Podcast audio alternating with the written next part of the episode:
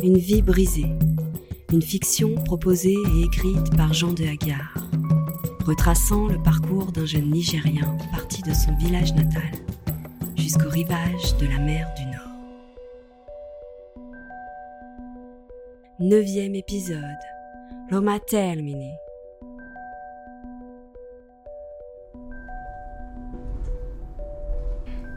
Sitôt installé dans le train, qu'ils s'étaient endormis, épuisés par leur course, par le tumulte de la gare. Très vite, un contrôleur suspicieux les réveilla, leur demandant de présenter leurs billets et leurs attestations. Ils longeaient la mer dans un confort douillet, rythmé par le bruit des essieux sur les rails. Le soleil était doux. C'était un soleil d'hiver qui ne réchauffe pas l'air, car à chaque ouverture des portes, un vent glacial s'engouffrait dans le wagon. Il n'y avait que des blancs autour d'eux. Certains les dévisageaient sans retenue, affichant ostensiblement une moue de dégoût, tandis que d'autres ne les remarquaient même pas, tant ils semblaient hypnotisés par les petits écrans qu'ils tenaient entre leurs mains. Regarde, ils ont des smartphones. J'espère pouvoir m'en payer un quand je serai en France. À Abidjan, tout le monde en a. Ça me rendait folle de jalousie. Bien qu'il ne voie pas bien l'utilité d'un tel objet, il se promit de lui en offrir un quand il serait journaliste, même s'il avait bien compris que ce ne serait peut-être pas de sitôt. Les gares défilaient, le train roulait plus vite maintenant et s'arrêtait de moins en moins souvent.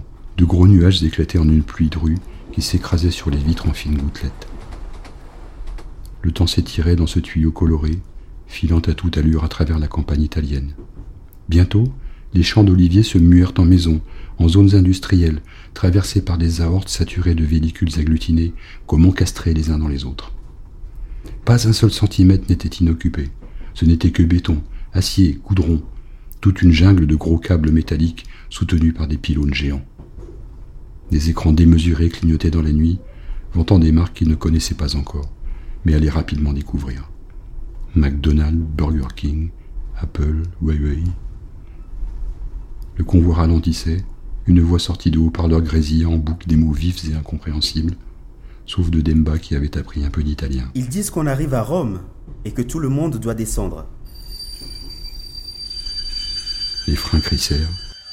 Le train s'arrêta. C'était un endroit effrayant. Les gens couraient dans tous les sens. Les petites voitures tirant des wagonnets chargés de bagages les frôlaient en klaxonnant. Les vendeurs à la sauvette criaient, gesticulaient en proposant de tout et de rien. Ils furent emportés par un flot de voyageurs se dirigeant vers la sortie. Ni lui, ni ses amis n'avaient jamais vécu l'étrange émotion ressentie au sortir d'une gare dans une ville inconnue. C'est soudain un monde nouveau qui s'offre, toute une cité que l'on voudrait mordre et dévorer. Mais en cet instant, nulle curiosité ne les animait. Ils souhaitaient juste se trouver un petit coin afin de reprendre leurs esprits. Égarés, hésitants, ils n'allèrent pas bien loin, et s'affaissèrent à même l'asphalte à côté d'un parking à vélo.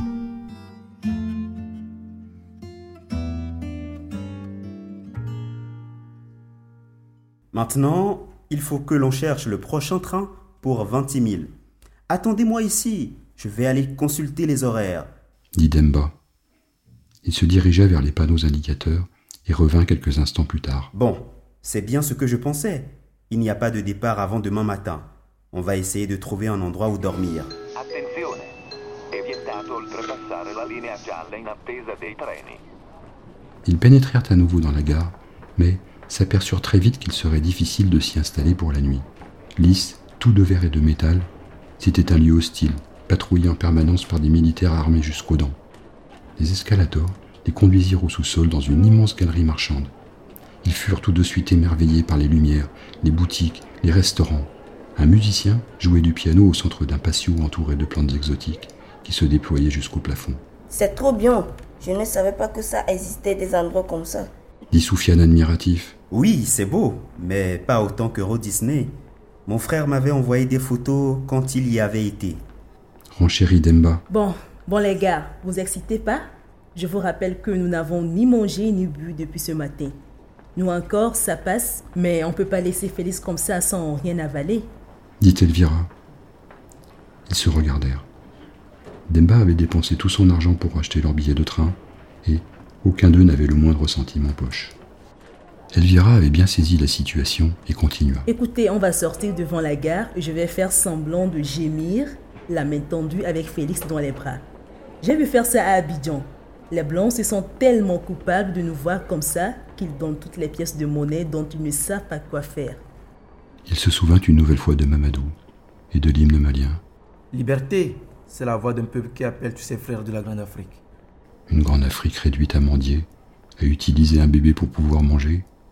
Lui venait d'un village où tout le monde s'entraidait, où personne ne serait jamais mort ni de faim ni de soif, abandonné de tous. Il avait vu tout à l'heure à l'extérieur des gens se promener, presque se dandiner, tout en tenant en laisse des chiens gras comme des coqs, qui semblaient bien mieux nourris que tous. Il se sentait misérable. Ça le retournait comme une gifle. C'est incroyable. C'est exactement comme dans mes rêves.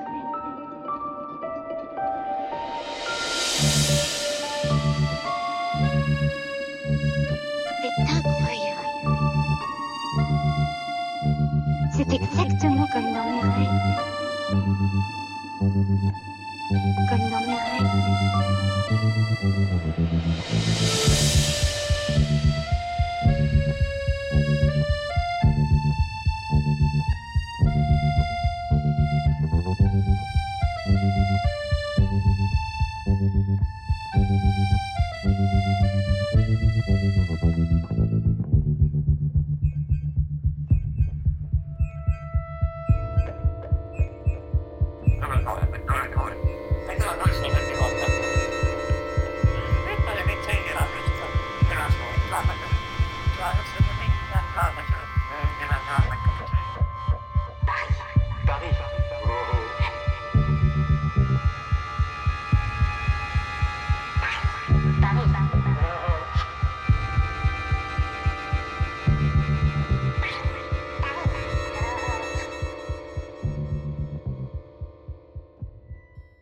Grâce à Elvira, ils eurent bientôt de quoi acheter quelques provisions, du pain, de l'eau, ainsi que du lait et des céréales pour Félix. Légèrement à l'écart de la gare, il y avait une zone de fret d'où des camions entraient et sortaient, saturant l'air de mazout et de gaz d'échappement. Ils y pénétrèrent et trouvèrent un coin tranquille à côté de bennes débordant d'objets rouillés, de détritus, de sacs plastiques remplis de vêtements usagés. Ils se saisirent vite des plus chauds afin de se protéger du froid glacial. Ils burent et mangèrent rapidement, puis s'allongèrent en attendant le matin.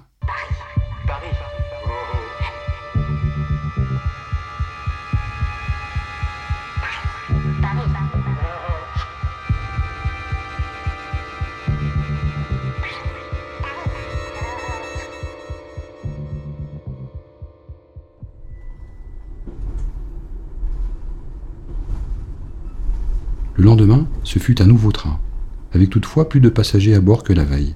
Les gens parlaient fort, dans un tumulte désordonné qui les empêchait de dormir, de récupérer un peu de force après leur nuit calamiteuse.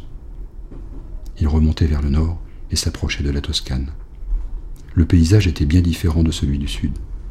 C'étaient des dégradés de verre et d'ocre, de longs alignements de vignes qui descendaient les vallées pour regrimper à flanc de coteaux. Le ciel était d'un bleu inconnu, nimbé d'un voile qui rendait son chromatisme indéfini. En arrivant vers Gênes, ils retrouvèrent la mer, mais elle avait changé. Avec l'hiver, elle était devenue grise, métallique, maussade.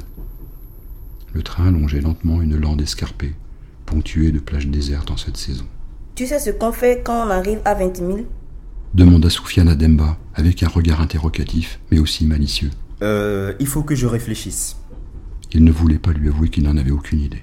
Eh bien, moi je sais. Quand j'étais à l'hôpital, il y avait un médecin qui m'aimait bien et qui m'apportait de temps en temps des bonbons et des gâteaux. Tu vois le genre? Ouais, je vois. Un jour, il me raconta son histoire. Après mes études, me dit-il, j'avais envie de me rendre utile et j'ai proposé mon aide au camp de la Croix-Rouge à 20 000. J'ai soigné pendant longtemps beaucoup de gens comme toi là-bas. Mais le nouveau gouvernement l'a fermé récemment. Il ne veut plus voir d'immigrés sur le sol italien. Alors, l'évêque, qui trouve cette politique de rejet injuste et inhumaine, a ouvert l'église de San Antonio pour tous les accueillir. Si un jour tu as besoin, vas-y, tu seras toujours bien reçu. Soufiane souriait, ravi de constater l'effet qu'avait fait sa tirade sur leur petite bande. T'es un boss, Soufiane. Grâce à toi, on sait où aller en arrivant. Ils se sentirent soulagés à l'idée de ne pas subir le froid glacial et le danger une nouvelle nuit.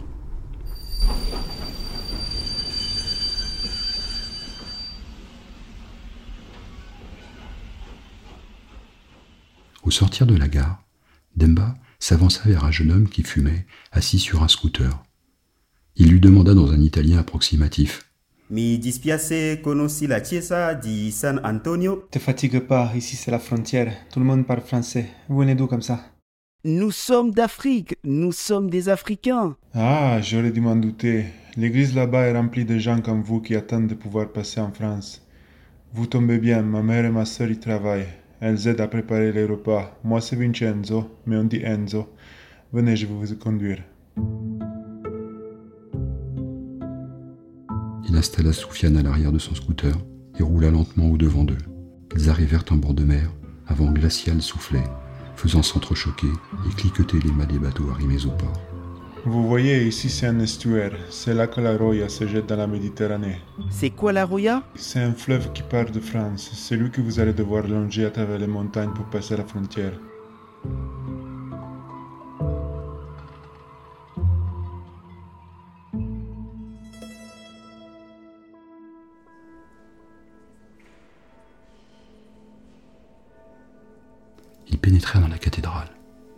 Très sombre, presque nuit. Le son de leurs pas résonnait sous une immense voûte, se mêlant au murmure de prières chuchotées. Des petites ampoules éclairaient un mystérieux tableau, où l'on voyait un homme ceint d'une couronne d'épines, tomber, portant une lourde croix. Enzo s'agenouilla devant l'autel, se signa, puis le mena sur le côté, vers une porte faite de bois sculpté, ornementée d'étranges filigranes. Il l'ouvrit, leur fit descendre quelques marches de pierre qui débouchaient dans une cuisine gigantesque, toute illuminée, toute gaie et bruyante de dames en grande conversation, qui se penchaient sur de grosses marmites odorantes. Padre, je les ai trouvés à la gare. On ne peut pas les laisser dehors quand même. Regardez comme ils sont. Dit Enzo à un homme en blouson de cuir, tenant une canette de bière dans des doigts jaunis de nicotine. Enzo, tu sais bien que nous n'accueillons plus que les couples, les femmes et les enfants ici. Mais mon père, regardez le piccolo. Il n'a plus qu'un pied et l'autre il est sans dents. Le Seigneur, il pleure quand il les regarde. Tu devrais faire du théâtre, mon fils. Mais tu as raison, ils n'ont pas l'air très vaillants, tes amis. Bon, ça va. Ils peuvent rester là, mais pas trop longtemps quand même. Merci mon père, Dieu vous le rendra. Oui, c'est ça. Lascia Dio tranquillo. Va plutôt prévenir ta mère et ta sœur qu'il y aura quatre couverts de plus. Moi, je vais leur trouver un endroit où dormir. Ils se sentirent rassurés. Il faisait chaud, des effluves de nourriture leur parvenaient aux narines, les murs étaient blancs et propres, les gens souriants. Elvira était épuisée. Félix avait le nez bleui par le froid. Soufiane s'appuyait à tout ce qu'il trouvait. Il n'avait pas encore bien appris à marcher avec ses béquilles et se fatiguait très vite.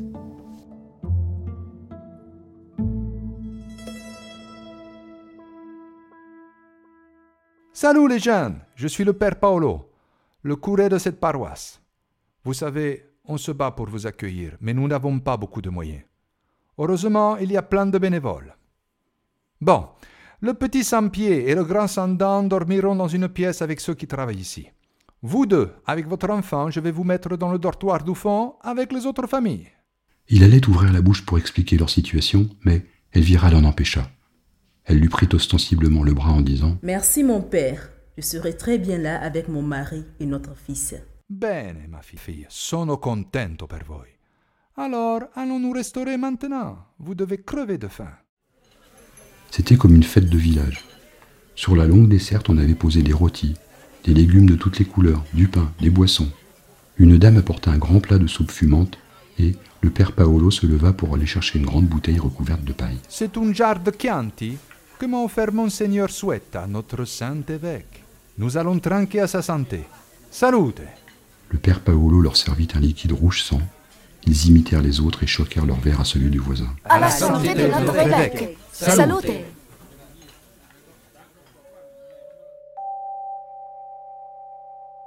C'était la fin du dîner.